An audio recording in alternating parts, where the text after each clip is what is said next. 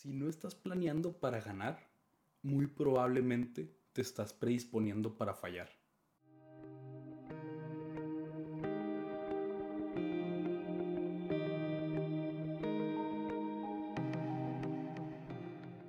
Mi gente, bienvenidos a un episodio más de nuestra historia podcast con Charlie Cisneros. Y como ya sabes, me gusta platicarte acerca de temas que traigo en la cabeza, que estoy viviendo, reflexiones, experiencias. Entonces, el podcast es, es como una catarsis de todas aquellas ideas que traigo, que están rebotando y de alguna manera puedo dejar salir por aquí. De manera que salen algunas reflexiones, herramientas, prácticas, consejos que a mí me sirven y te los quiero compartir para que te puedan servir a ti también. Y el tema que quiero compartir contigo ahorita es el de la planeación. Quiero que hablemos acerca de cómo es el hecho de que tener el hábito de planear te puede ayudar a tener una mejor organización y por lo tanto mayor orden, claridad y hacértela más fácil para que puedas cumplir aquellos objetivos que te propones. Te quiero platicar por qué es importante hacer esto para lograr aquello que quieres y cómo lo puedes hacer por medio de estas prácticas que también te quiero compartir. Y lo que te quiero comunicar es la importancia de que puedas tener un sistema de planeación que te permita hacer el tiempo y el espacio para todas aquellas cosas y aquellas tareas pendientes, objetivos que quieres lograr, que quieres alcanzar, esas cosas que quieres realizar, pero sobre todo para aquellas cosas que son de valor para ti. Para eso que para ti es importante, que puede que incluso a veces lo estemos dejando al lado. Aquí. Y ya sea que sea un objetivo a mediano plazo, que sea un objetivo a largo plazo, pero no nada más quiero, quiero que hablemos de eso, quiero que también hablemos de esa pequeña lista de pendientes que traes ahí anotada y espero que la tengas de alguna manera, digamos, anotada, registrada para que puedas tener acceso a qué es lo que tienes que hacer, ¿no? Y hablemos de esa lista de pendientes, de cómo es que puedes irla tachando de una mejor manera, más organizada, porque también cuando planeas puedes evitar ese estrés, esa ansiedad, esa angustia de que sientes que tienes mucho que hacer, que tienes, dices, tengo mil pendientes y luego te pones a contarlos, los escribes y te das cuenta de que de mil pasaste que tienes siete cosas que hacer. Que incluso puede que unas sean rapiditas, pero el hecho de no ponerlas, así no traerlas a la conciencia y de no ponerte a trabajarlas y que esté ahí haciéndote como que ese ruidito, obviamente te está quitando energía, te está restando de alguna manera. Y al hacer esta práctica puedes agendar ciertos días para hacer ciertas actividades, esas pequeñas cositas que si no se te escaparía de otra manera, que no terminarías haciendo, entonces te frustrarías.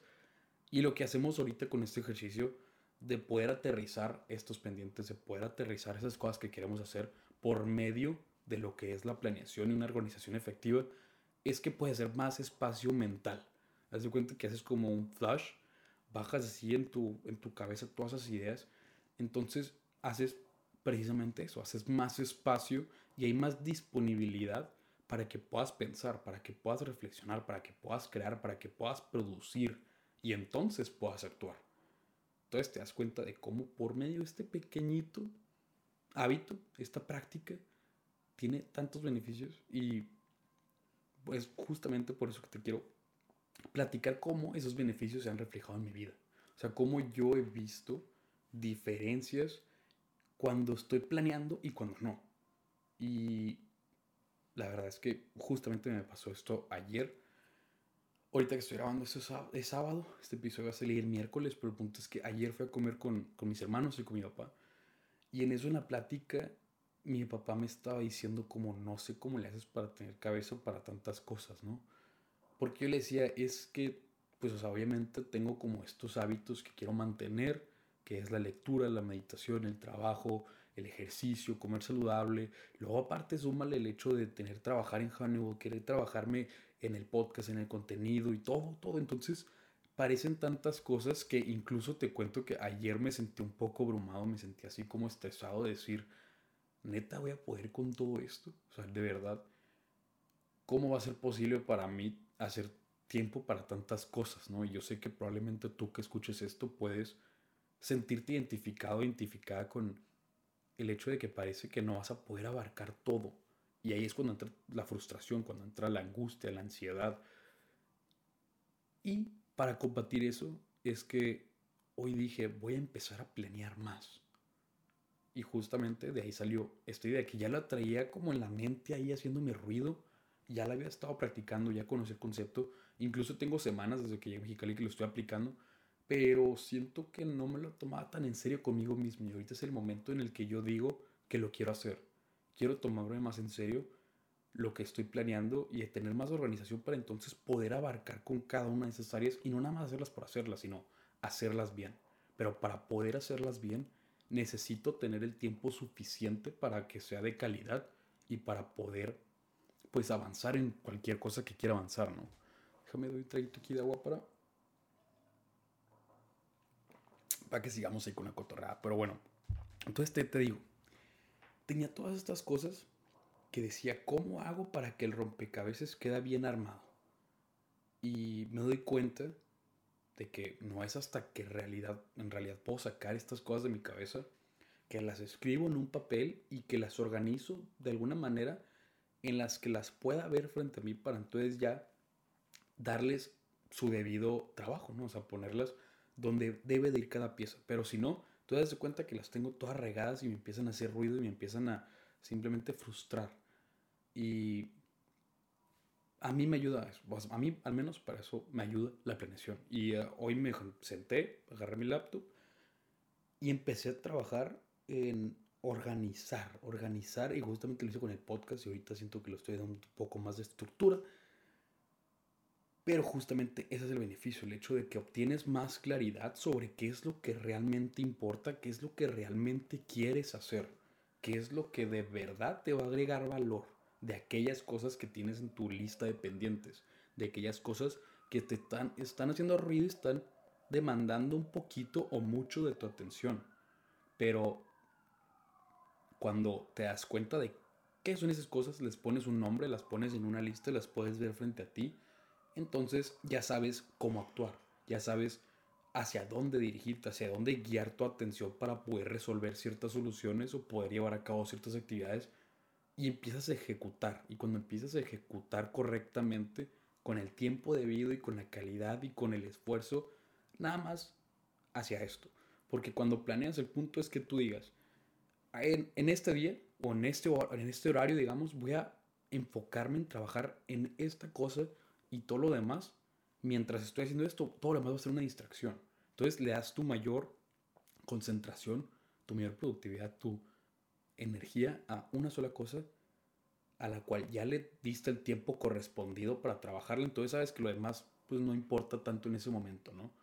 Y ahí es cuando puedes producir algo de un resultado extraordinario, porque entonces es ahí cuando lo puedes trabajar con todo tu potencial y no nada más con un pedacito de él porque te está diciendo otra de, ok, ahorita me quiero enfocar en trabajar. Y luego estás pensando, uy, no, es que tengo un chorro de cosas que hacer cuando llegue a la casa y luego tengo que pagar esto y tengo que dar esta vuelta y tengo que esto y o sea, te el hecho de tener tantas cosas en tu cabeza te distrae de lo que tienes enfrente de ti y ahí está el problema de que perdemos el enfoque.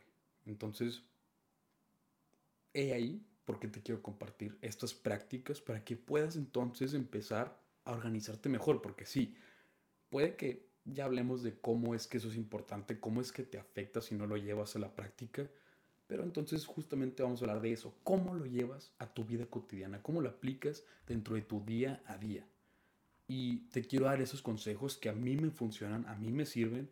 Y el primero es que empieces por anotar todas tus ideas. O sea, todas aquellas cosas o pendientes que tienes o quieres hacer, ponlos en una lista. Ya sea que lo pongas en tu cuaderno, lo pongas en un pizarrón. Yo aquí tengo de hecho un pizarrón en el que anoto las cosas que me voy acordando que vayan a hacer, por más mínimas que sean, ya sea como de quiero grabar este episodio del podcast, hasta algo de quiero lavar mi carro, o quiero em, lavar la ropa, o cocinar, o sea, ese tipo de cosas, anótalas para que no se te vayan, porque luego también te pasa esto de que se te olvida que era lo que querías hacer, ¿no? Como que te acuerdas de, ay, sí, me acuerdo que tengo que hacer esto, pero luego se te va la idea ya nunca vuelves a ella y total lo terminas sin hacerlo, ¿no? Entonces la manera en la que puedas tener claro cuáles son esas cosas y bajar la lista de mil a siete cositas que tienes que hacer tal vez, es escribirlas. Y así, entonces puedes descartarlas porque te das cuenta de que tal vez no es importante o tal vez no requiera tanto a tu atención o lo puedes cuestionar, pero vamos poquita, ahorita a profundizar un poquito más en eso. Pero primero quiero comentarte esto. Haz la lista y descubrí, bueno, más bien aprendí de un curso de productividad esta práctica te quiero, que te quiero comentar. Ay, no sé, se seca aquí hablando. Pero el primero es, haz una master list. Digamos, una lista maestra en la que tienes todos aquellos pendientes que te acabo de decir. O sea, esa va a ser tu, tu lista primaria, hablemos de estas, digámoslo así, ¿no? En las que tal vez tengas actividades que semanalmente se tienen que repetir, pero nada más te toman un ratito de tu semana y son ocasionalmente, por ejemplo, como el ir al, al mandado, el cocinar, el lavar ropa, el, por ejemplo, para mí, en mi lista estaba el, grabar este episodio, el escribirlo, em, el hacer unos videos, o sea, ese tipo de cosas que, digamos, nosotros nos vamos a enfocar en nuestra semana. En esa semana, que son las cosas que quiero cumplir. Entonces, en esa semana tengo que hacer esto.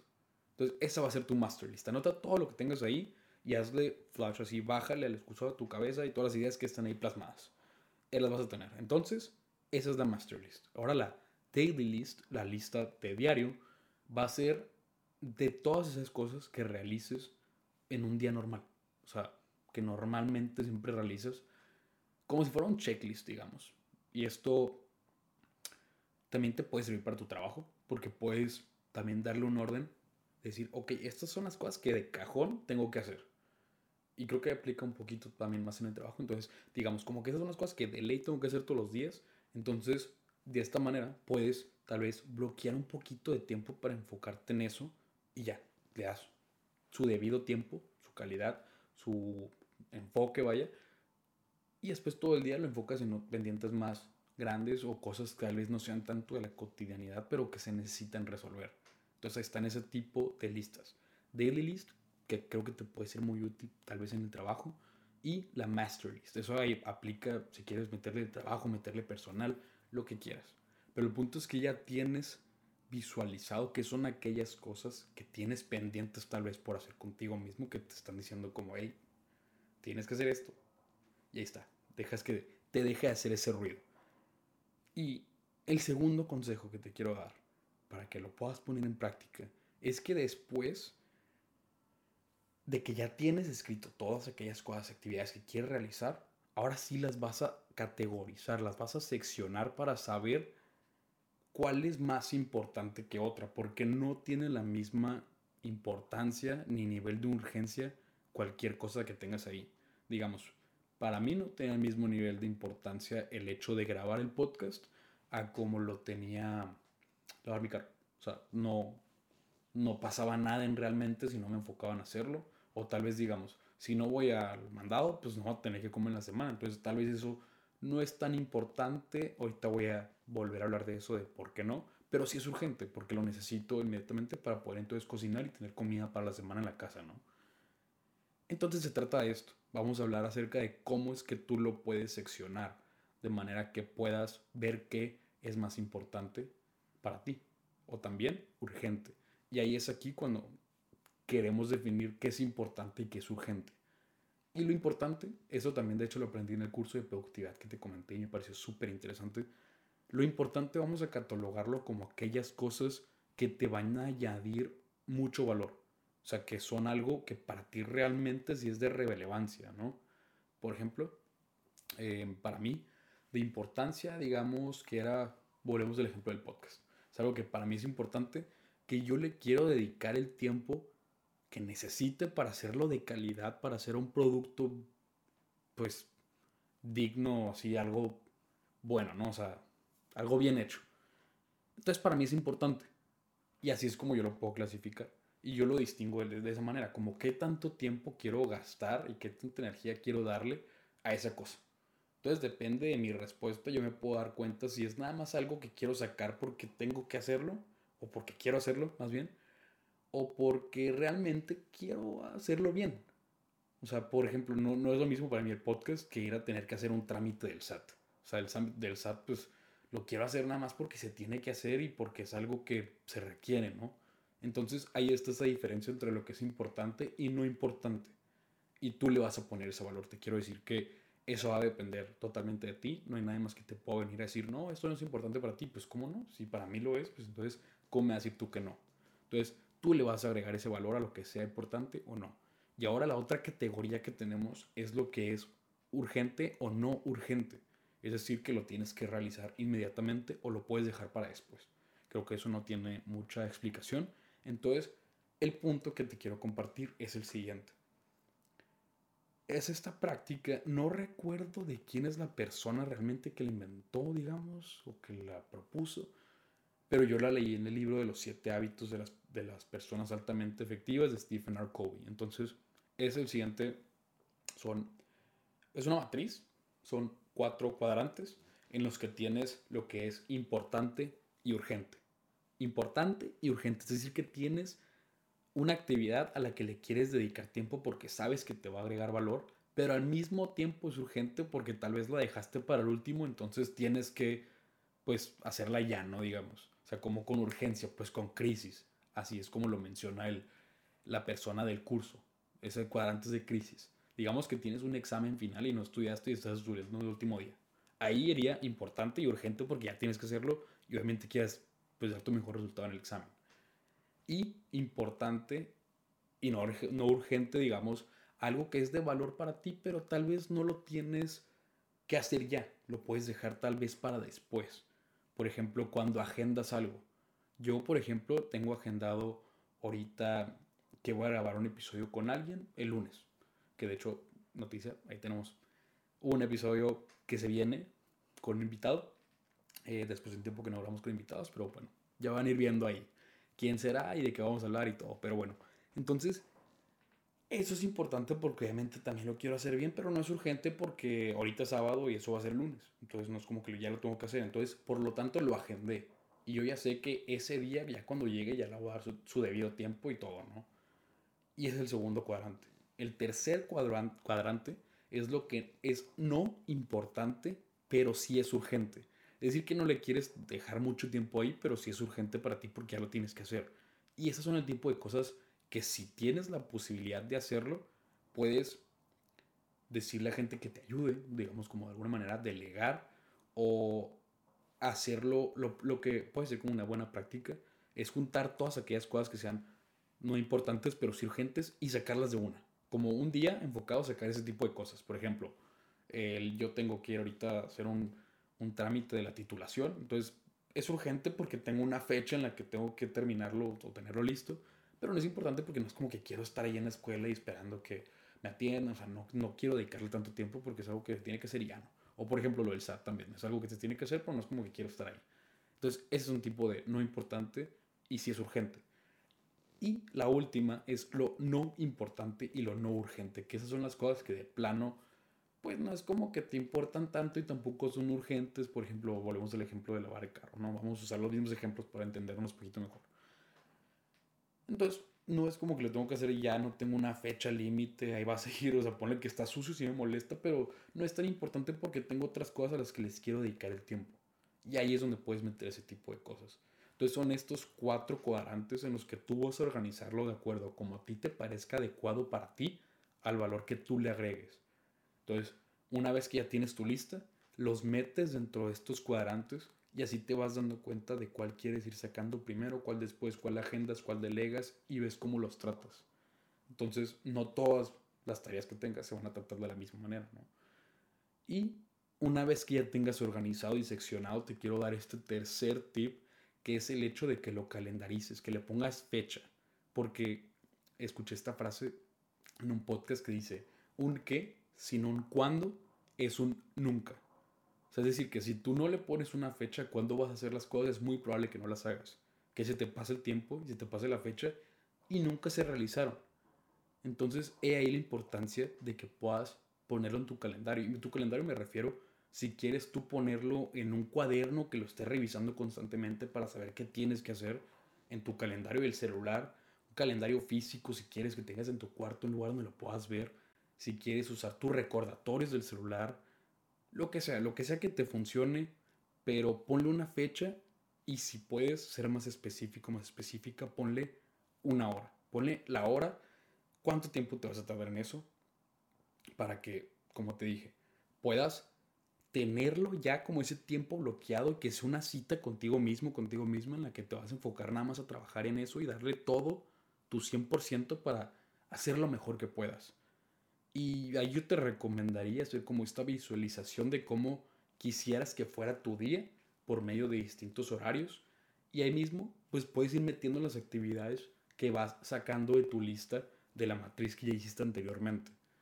Y ahí te quiero dar un pequeño consejo si haces esto, si llegas a hacer esta práctica, agrégale un 50% más del tiempo que crees que te vas a tardar porque muchas veces van a haber imprevistos y si no lo tienes contemplado ese imprevisto y se presenta te vas a frustrar y te vas a estresar y vas a creer que tu planeación no sirve, te lo juro porque he estado, ahí. Así que te doy ese tip, dale un 50% más de tiempo extra a lo que crees que te vas a tardar. Tal vez hagas menos cosas y es el punto, porque cuando haces menos cosas entonces puede ser cada una de estas mejor mejor dedicado, mejor, con mejor empeño. Entonces, ese es el pequeño consejo que te quiero dar para que puedas empezar agendar, a planear. Entonces, vamos a repasarlo rapidito. Va a ser escribir en una lista todas aquellas cosas que quieres hacer, todos aquellos pendientes que traes en tu cabeza para sacarlos y poder así ponerlos en una master list, que va a ser tu lista maestra en la que tienes todo aquello que quieres hacer, y tu daily list, tu lista de diario aquellos pendientes que tienes que realizar para que entonces tal vez puedas hacerlos juntitos y ya darle tu enfoque a todo lo demás que se presentó durante el día. Y una vez que tengas tu lista, vas a seccionarlo. Vas a ponerlo como qué es lo más importante sobre lo más urgente, sobre lo menos importante y para poder tratar cada, una, cada actividad con su debida nivel de relevancia y de urgencia. Y para aquellas cosas que tal vez no tengas que hacer ahorita, incluso las que sí les puedes agendar un tiempo para que ahora sí le dediques tu 100% y tengas un resultado extraordinario por el mismo trabajo que realizaste. Y esos son los consejos prácticos. Son las cosas que puedes empezar a hacer, digamos. Pero unos consejos no prácticos que te quiero dar desde mi experiencia es que seas realista cuando estás planeando y honesto y honesta contigo porque yo creo que te vas a querer comer el mundo cuando tengas enfrente de ti tu calendario diciendo que quiero hacer esto, esto y esto y esto y mil cosas.